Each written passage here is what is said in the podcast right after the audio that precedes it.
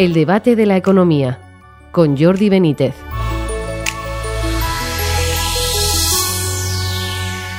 Bienvenidos al debate de la economía. La amenaza de quiebra de Credit Suisse y la caída de Silicon Valley Bank han sacudido durante varios días los mercados financieros mundiales y han provocado fuertes pérdidas en la cotización bursátil de bancos de todo el mundo. La sombra de la crisis financiera ha vuelto a planear y la incertidumbre vuelve a ser grande. Las preguntas son qué ha pasado y cuáles son sus consecuencias para nuestra economía y nuestro bolsillo. Además de esta cuestión, pues hoy también la presidenta del Banco Central Europeo pues, ha intervenido y se han vuelto a subir los tipos de interés. Para hablar sobre ello, pues tenemos hoy con nosotros a Miquel Huesa, catedrático de Economía Aplicada de la Universidad Complutense. Bienvenido, Miquel. Hola, ¿qué tal? Y a José Ramón Iturriaga, socio y gestor de fondos en Avante Asesores. Bienvenido, José Ramón. Buenas tardes, Jordi, ¿qué tal? Bueno, pues tenemos aquí un, gran movimiento, ¿no? Pues propiciado por los bancos, ¿no? Credit Suisse, Silicon Valley Bank. Quería, bueno, pues saber qué, qué os parece, cómo hemos llegado a esta situación. Si te parece, José Ramón, como estás más en ese sector, podemos arrancar por ti. Sí, bueno, yo creo que estamos, nos hemos vuelto otra vez tristemente de moda los, los, analistas financieros por, por el tema de los bancos. Yo entiendo que que es fácil que, tengamos recuerdos infaustos, ¿no? porque lo tenemos todavía reciente, las cicatrices todavía no se han terminado de cerrar y cuando empiezan a pasar este tipo de líos, pues rápidamente pues nos ponemos en lo peor, pero si cogemos un poquito de distancia y somos capaces de analizar un poco fríamente las cosas, pues nos damos cuenta que primero son dos situaciones completamente distintas que no tienen conexión. Bueno, algo de conexión tienen, lógicamente, porque el eslabón débil era Credit Suisse y ha venido después de lo del Banco de California, pero desde luego no es un problema del sistema en su conjunto, no se trata de un riesgo sistémico. ¿no? El Banco Californiano yo creo que el mejor es el mejor ejemplo del signo de los tiempos últimamente. O sea, ha sido un banco que al calor de los bajos tipos de interés. el problema no ha sido la subida de los tipos, el problema se originó con los bajos tipos de interés, pues las compañías tecnológicas que eran sus principales clientes, los fondos de capital riesgo que también eran de sus principales clientes, pues acumularon muchísimo depósito, acumularon muchísimo dinero que, que depositaron en el banco. Este banco en año y medio multiplicado por cinco los depósitos, que es algo extraordinario. Entonces, bueno, pues eh, el problema no ha venido como vienen las crisis financieras habituales, que vienen normalmente por el lado del activo. Esto es que pues dejas de pagar los, dejan de pagar tus clientes los préstamos, dejan de pagar los préstamos los clientes de los bancos y los bancos pues eh, les sube la mora y entran en problemas de capital si no lo han tenido o si no lo tienen suficientemente provisionado. Esta vez no ha sido así, esta vez ha sido un problema un problema de, acumulación de depósitos y una mala gestión por parte de, los responsables del Banco Californiano, ¿no? que bueno, pues eh, yo creo que no supieron ver el cambio de marea y que bueno, pensaban que iban a seguir acumulando depósitos al ritmo al que venían acumulándolo en los últimos meses. Entonces, bueno, cambió la marea, les empezaron a retirar depósitos y el problema era que no es que hubieran hecho ningún, ninguna apuesta arriesgada, pero es que sencillamente habían comprado bonos del Tesoro americano, que es el activo sin riesgo por excelencia, o el que menos riesgo tiene por definición, los bonos del Tesoro americano. Lo que pasa es que, claro, en el entorno de subida de tipos que hemos visto estos últimos meses, eh, si no los llevas a vencimiento, pues si los tienes que liquidar antes del plazo, pues se supone un quebranto, ¿no? Entonces, bueno, eso es lo que ha pasado y, bueno, pues esa mala gestión se ha llevado a este banco por delante, que es un banco de circunstancias muy específicas, que no es extrapolable al conjunto del sistema financiero americano y desde luego eh, no es extrapolable al sistema financiero europeo. Pero bueno, ayer cuando parecía que levantábamos cabeza, pues eh, salta la liebre de Credit Suisse, que bueno, lo de Credit Suisse es otra cosa distinta, no se ha producido por las mismas razones que, que lo de Silicon Valley, pero también es un problema de gestión problema de gestión que se viene acumulando en el tiempo. O el problema de Credit Suisse es la crónica de una muerte anunciada. O sea, Credit Suisse va dando traspieses o lleva dando traspieses ya muchos años, pues prácticamente desde el 2014, 2015, fue de los bancos que mejor pasó la crisis financiera y que probablemente por haber sido de los bancos que mejor pasó la crisis financiera, eh, luego pues eh, eh, ha sido menos diligente a la hora de gestionar el banco. Y básicamente se resume en que su división de banca de inversión pues lleva acumulando pérdidas muchos años consecutivos por una mala gestión, o sea, les cuesta más eh, generar esos ingresos de lo que ingresan. O sea, el gasto de personal, básicamente, que es lo que pagas en un banco de inversión, lo que pagas es talento, lo que pagas es banqueros de inversión, pues le cuesta más de lo que generan. Y claro, pues cuando ese quebranto es año tras año y bueno, pues eh, y no consiguen darle la vuelta, bueno, pues sus divisiones habituales, el banco tiene tres divisiones. Por un lado, el banco suizo, es un banco muy bueno, un banco que gana mil millones de francos suizos recurrentemente y es el banco retail suizo por excelencia. Luego tiene la división que conocemos todos, que es la división de, gestión de patrimonios, de wealth management, que bueno, eh, tienen muchas sucursales a lo largo del mundo y bueno, pues en los últimos tiempos había empezado a perder dinero, pero es una franquicia que tiene valor porque tiene un muy, muy gran reconocimiento, ¿no? Pero los, los últimos eh, meteduras de pata del banco, los últimos problemas que había tenido, le había supuesto que, le saliera dinero ¿no? de esa unidad de... Pero bueno, el gran problema que llevan arrastrando muchos años es el problema de la banca de inversión. Estos a finales de los 90, a principios de los 2000, entraron a tratar de hacerle competencia a los grandes bancos de inversión americanos y no han sido capaces. Y bueno, pues el no haber sido el no haber puesto fin a eso a tiempo, pues eh, bueno, no sé si se los llevará por delante, pero lo que sí va es a, provocar que pase algo, ¿no? Entonces yo creo que la foto finish, llegados aquí, es que eh, esto no es extrapolable al, esto no es un riesgo sistémico, esto no tiene nada que ver con el 2008. Puede ser que haya algún banco que se haya gestionado mal o que haya gestionado mal las dinámicas de los últimos meses. No son comparables o no es comparable lo que ha pasado en Estados Unidos con lo que ha pasado en Europa. Ambos eh, son problemas de gestión, pero gestión, problemas de gestión distinto.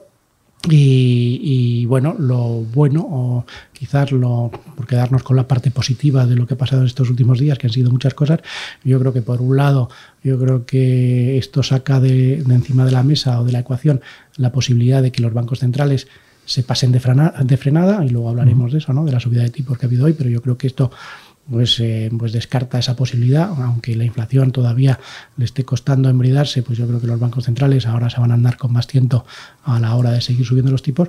Y por otro lado, en el caso de Credit Suisse, pues tendrán que, que, que meterle mano, o sea, que es que no tiene mucho sentido que, bueno, básicamente fue lo que fue el plan estratégico con el que entró el inversor saudí a finales del año pasado. con eso, por eso puso 3.000 millones de euros, pues para que reestructuraran el banco. Si la idea sobre el papel es muy fácil, lo que tienes que hacer es cerrar esa división que lleva acumulando pérdidas. Entonces, bueno, yo creo que esto precipita un poco los acontecimientos, no es un riesgo sistémico, para que luego en la volatilidad que hemos visto en bolsa hay detrás muchos temas técnicos, pero bueno, tiene pinta, hoy hemos, ha sido un, poco mejor. Un buen ejemplo, pero yo creo que en los próximos días esto debería normalizarse porque eh, la música de fondo, o sea, que los que suban los tipos de interés, si acaso es bueno para los bancos. O sea que no olvidemos que la subida de tipos de interés es bueno para los bancos y que estamos todavía lejos de, los problemas habituales que vienen siempre de las desaceleraciones económicas, de los incrementos de incremento del desempleo y de los impagos, que eso pues de momento no están y tampoco se le espera, ¿no? Miquel, ¿cómo lo has visto tú? Bueno, yo, yo lo he visto de una manera más bien sorpresiva, ¿no? porque, claro, las noticias que llegaban eh, venían diciendo que los fenómenos que había detrás de estas crisis no tenían nada que ver con nosotros y de repente los, inversores en bolsa ¿eh? Eh, pues reaccionan de una manera fin, desaforada y, poco comprensible. ¿no? y a la vista de tu explicación es efectivamente poco comprensible. Lo que pasa es que aquí mm, da la impresión de que eh, los gestores, cuando las cosas van bien, se creen que van a ir bien para siempre y que basta con seguir haciendo lo mismo para ir cebando la bomba. ¿no? Y claro, eso no es así, porque hay circunstancias externas eh, como es el caso de, la, de, la, inflación y la subida de tipos de interés, que, influyen sobre los resultados y en consecuencia pues deberían tener más flexibilidad para, esto. Lo que pasa que a lo mejor si, yo, yo como nunca he estado trabajando en un banco no lo sé, pero eh, a lo mejor resulta que si te conviertes en el agorero del banco acaban echándote. ¿eh? Entonces, entonces, claro, pues, en fin, eh, haría falta eh, como a los emperadores, vamos, a los, a los eh, grandes guerreros romanos eh, les haría falta esa persona que estaba al lado suyo diciéndoles que eres mortal, que, que eres mortal como todos los demás. ¿no? Y entonces, bueno, pues esto debería ser así, pero, pero es verdad que no, que no ocurre. Y, y además no solo no ocurre en el mundo financiero, ¿eh? también no ocurre en el mundo industrial. ¿eh? Lo que pasa que en, en, el mundo industrial, mm, en fin, los palos llegan seguramente bastante antes. Es que yo creo que tiene mucho que ver el sesgo cognitivo de estos sí. últimos años, claro, que llevamos pues 10, 12 años con tipos de interés extraordinariamente bajos. bajos que, que, eso, bajos. que, eso, es lo extraordinario. Lo para claro, pues a lo mejor los gestores, no lo sé porque no los conozco personalmente, pero los gestores de los bancos, desde luego los gestores de las compañías tecnológicas y de los fondos de capital riesgo que eran clientes del banco no han vivido un entorno distinto y han podido pensar que esto era el entorno normal, este entorno de tipos uh, tan cercanos a cero que, que, que, lo que alimentaba eran valoraciones estratosféricas de las compañías tecnológicas y que este, estos fondos que invertían en estas compañías tuvieran acceso a muchísimo capital, porque claro, es que los grandes inversores institucionales, los fondos sí, de claro, ponen ahí dinero porque, porque, porque es muy rentable. Porque es rentable y sobre ¿Eh? todo porque no tenían alternativa. O sea, que claro. es que el problema que están teniendo ahora estos fondos de capital riesgo es que, claro, cuando el, el, el, activo por excelencia de estos grandes inversores institucionales vuelve a ser vuelve a tener atractivo, o sea, los bonos vuelven a pagar, o sea, claro, claro un bono claro, sí, sí. americano pagándote un 4%, pues ya es algo con lo que estos este tipo de gestor institucional, este tipo de fondo institucional, pues ya está muy cómodo y además es en lo que ha invertido tradicionalmente. Entonces, bueno, ya deja de meter dinero. Entonces, yo creo que lo que estamos viviendo ahora y lo explicabas tú muy bien, Miquel, es como consecuencia de ese movimiento tectónico en el que todavía algunos pues piensan que, que no, que esto y, y todavía se sigue insistiendo. O sea, que hoy había gente que volvía a decir, no, van a volver los tipos. Y bueno, yo creo que, que puede ser que los tipos no suban tanto como a lo mejor hace 10 días pensábamos pero desde luego lo que no van a volver, y yo creo que los bancos centrales no, tienen sí, aprendido no van a volver abajo, sí, no sí. van a volver a donde estaban, y eso es, es un cambio estructural. Uy, pero por cerrar eso y, pa y pasar a los tipos, o sea, consecuencias sobre banca europea, en concreto española, porque por ejemplo también estaba bajando Bank Inter, era el que más estaba bajando, y Sabadell, si no recuerdo mal, también, ¿no? Los otros estaban subiendo, pero... Bueno, yo creo que lo que no puedes es, sea, las consecuencias sobre la banca española, o sea, los bancos españoles no van a tener ningún problema de problema de depósitos, ahora tiene una base de depositantes uh -huh. muy diversificada, donde el 70% de los depositantes son clientes retail, con cantidades por debajo de 50.000 euros en cuenta, que eso no es, supone un problema, que era todo lo contrario que lo que había en el el ejemplo este del banco californiano. Entonces, por ese lado no hay ningún problema, no tiene ningún problema de solvencia y todo lo contrario, este entorno de subida de tipos pues les beneficia por el lado del activo porque lo tienen ligado a la evolución de los tipos las hipotecas a tipo variable que es su principal inversión está ligado a la evolución en una gran mayoría en un porcentaje muy alto a la evolución de los tipos de interés y además lo que estamos viendo que en este entorno de, de, apalancamiento que tienen los bancos, que es muy bajo, pues no tienen ningún incentivo en, en remunerar los depósitos. O sea que sí, sí. miel sobre hojuelas. Efectivamente. no, porque es que, vamos a ver, la mayoría de los clientes que depositan su dinero en el banco son clientes obligatorios, mm. no, son, no son voluntarios son clientes a los que el Ministerio de Hacienda les dice, no, no, no, usted no me dé aquí un billete de, eh, no sé cuántos euros, no, no, usted mándeme una transferencia a través de un banco, ¿no? ¿Eh? Hágame una declaración por Internet y yo ya le cobraré en el banco. ¿Eh? Te dicen, no, la nómina. Yo cuando empecé a trabajar, la nómina me la daban en un sobre en billetes y monedas. ¿eh? Como te piden con un sobre hoy. ya, ahora ya no hay ni sobres.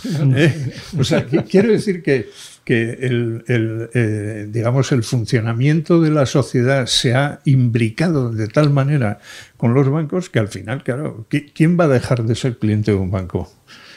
Nadie, porque le supone una complicación tremenda que, que, en fin, le impediría vivir. Además, eh, le, le, quitarían su tarjeta de crédito con la que está pagando ahora la barra de pan, ¿eh? porque no es esto que estoy pagando. El móvil, el móvil, ahora ya lo pagan ¿Eh? Sí, con el móvil. Entonces, bueno, pues claro, todo eso implica cambios muy importantes que por otra parte no estaría de más que los bancos reflexionaran acerca de la relación con los clientes porque muchas veces, eh, yo lo digo como cliente, la sensación que se tiene es que hay un cierto abuso mm. de, bueno, de esta inevitabilidad de estar vinculado con un banco. ¿eh? Tú te casas con el banco el primer día que abres una cuenta. ¿eh? Y ahí y, eso, y, eso, y eso sí que es inamovible. Ahí no hay ley del divorcio ni nada por el estilo. Oye, la subida de tipos entonces os ha parecido, la esperabais, os parece oportuna? Bueno, yo, vamos a ver, yo cuando estos días se rumoreaba que a lo mejor mm, no se hacía la, subida que ha habido hoy y tal, a mí me ha parecido, me parecía que, no debía ser así. O sea, que la subida es oportuna porque el problema de la inflación eh, sigue estando ahí eh, sin, sin, resolverse. Y no se va a resolver en mucho tiempo. ¿eh? Y además tenemos un problema adicional y es que los gobiernos nacionales practican políticas inflacionistas. ¿Eh? porque dicen, ay, pobres ciudadanos que nos votan y como vamos a ir a unas elecciones vamos a darles unas subvenciones que les alivien su situación personal y tal. Pero claro, si les alivia su, situación personal, entonces resulta que el efecto de la, del encarecimiento del dinero, que es justamente el de tratar de frenar la demanda para que caigan los precios, ¿eh? no se produce o se produce solo parcialmente. Entonces, yo creo que el Banco Central Europeo, en, mi opinión, ha hecho muy bien en mantener esa política. Ahora, lo que vaya a pasar en el futuro no lo sabemos, porque luego las presiones eh, desde los gobiernos, etcétera, deben ser tremendas. Yo creo que también han hecho muy bien. Yo creo que ha hecho muy bien subiendo 50 puntos básicos. Yo creo que cualquier otro mensaje se hubiera malinterpretado prácticamente seguro. Y bueno, pues yo creo que hoy Lagarde ha tenido pues la mejor rueda de prensa que la ha conocido pues, prácticamente porque no ha dicho nada, que es lo que es deseable en un banquero central. O sea que ya que el rol del show business pues estaba muy bien pues cuando eres ministro de finanzas o, o director gerente del Fondo Monetario Internacional, pero cuando eres un presidente del Banco Central Europeo y a lo mejor se tiene que aplicar el cuento el vicepresidente, que últimamente ha estado un poco más hablador de lo que debería. Eh, pero bueno, yo creo que está muy bien, o sea, desligar los dos temas porque no tienen nada que ver. Yo creo que han aclarado y han enfatizado cuando a las preguntas, no en la declaración inicial, sino a la a respuesta de las preguntas de los periodistas, que no es comparable. Yo creo que es así. Entonces, bueno, pues en cualquier caso, con todo y con eso, yo lo que sí creo es que además ha pasado en pocos días, no en, no en Europa, que en Europa pues el mensaje ha sido o sigue siendo eh, consistente o seguidista con lo que veíamos últimamente, pero sí en Estados Unidos, que hace 10 días, con las declaraciones de Powell en el Congreso y luego en el Senado, no sé si fue al revés, pero que bueno, pues eh, fueron unas declaraciones, como se dice en el argot, eh, más hawkish, ¿no? más halcón, mm. más duras. Mm. Y bueno, yo creo que ese sí es el riesgo, porque eh, yo creo que la inflación ha venido para quedarse, pero la solución no pasa por meter la economía debajo del agua. La, la solución yo creo, y yo creo que los bancos centrales irán convergiendo con esa idea es convivir con inflaciones algo más altas, inflaciones más cercanas al 3 o en el entorno del 3 que es, por cierto, las indicaciones que nos están dando los, las negociaciones de los convenios colectivos, que es hacia donde van a ir las subidas salariales los próximos años. ¿no? Entonces, mm. es ahí, las subidas de sueldos es lo que te marcan la inflación. Claro, eso es en el entorno del 3. ¿Lo puedes bajar al bueno, Algunos lo han subido hasta el 4 y pico. ¿eh? Sí, algunos al 4 y pico, pero Telefónica es un mal ejemplo. O, bueno, las pensiones, que ha sido un pésimo ejemplo. Pero bueno, en general, en general ese pacto implícito de rentas en el que los empresarios y trabajadores responsables, no todos, pero casi muchos, están incurriendo en ese pacto implícito de rentas, pues están en torno al 3, 3,5%, a cambio de no darte el 8% del año pasado, pues eh, llegamos a ese acuerdo de los próximos 3, 4 años. Entonces, bueno, pues yo creo que es hacia donde yo creo que ya hoy no era el día, pero probablemente además sea la Reserva Federal la que la que habrá vereda, eh, tenemos que ir hacia ahí, hacia convivir unos años con inflaciones un poco por encima, porque bajarlas a esos niveles del 2% yo creo que sería excesivamente doloroso. bueno, de todos modos estamos en el doble. Sí, ¿eh? por eso. Y por tanto, eh, hay, bueno, en los años 70 el, el, proceso inflacionista en España tardó más de una década en, en corregirse. Bastante más, casi dos décadas, una década y pico. Entonces, eh, la gente tiene que ser consciente de que, de que en, una situación así, pues a veces te toca perder capacidad adquisitiva y, y tener y tienes que reajustar el presupuesto a los recursos de que dispones. ¿eh? Y no uh -huh. estar implorándole todo el día al gobierno que te subvencione eh, la guardería, que te subvencione la familia numerosa, que te subvencione uh -huh. eh, la gasolina y, y, to y, todo eso, ¿no? Eh, no, hay que adaptarse a esa circunstancia, ¿no? De todos modos, también es verdad que la inflación tiene un efecto positivo sobre las finanzas públicas. Reduce ¿eh? la deuda. Eh, porque reduce, reduce la deuda. ¿eh? y por tanto, pues como nos hemos pasado en, en, el, en, el, periodo este de bajos tipos de interés, nos hemos pasado gastándonos mucho más dinero uh -huh. del que el sistema puede dar de sí a través de la fiscalidad, pues ahora a lo mejor conviene una temporada en la que hay que apretarse más el cinturón. Muy bien, bueno, pues con esto hemos llegado al final. Eh, muchas gracias, Miquel Buesa, José Ramón Iturriaga, y a ustedes por seguirnos y les esperamos en una próxima edición del Debate de la Economía.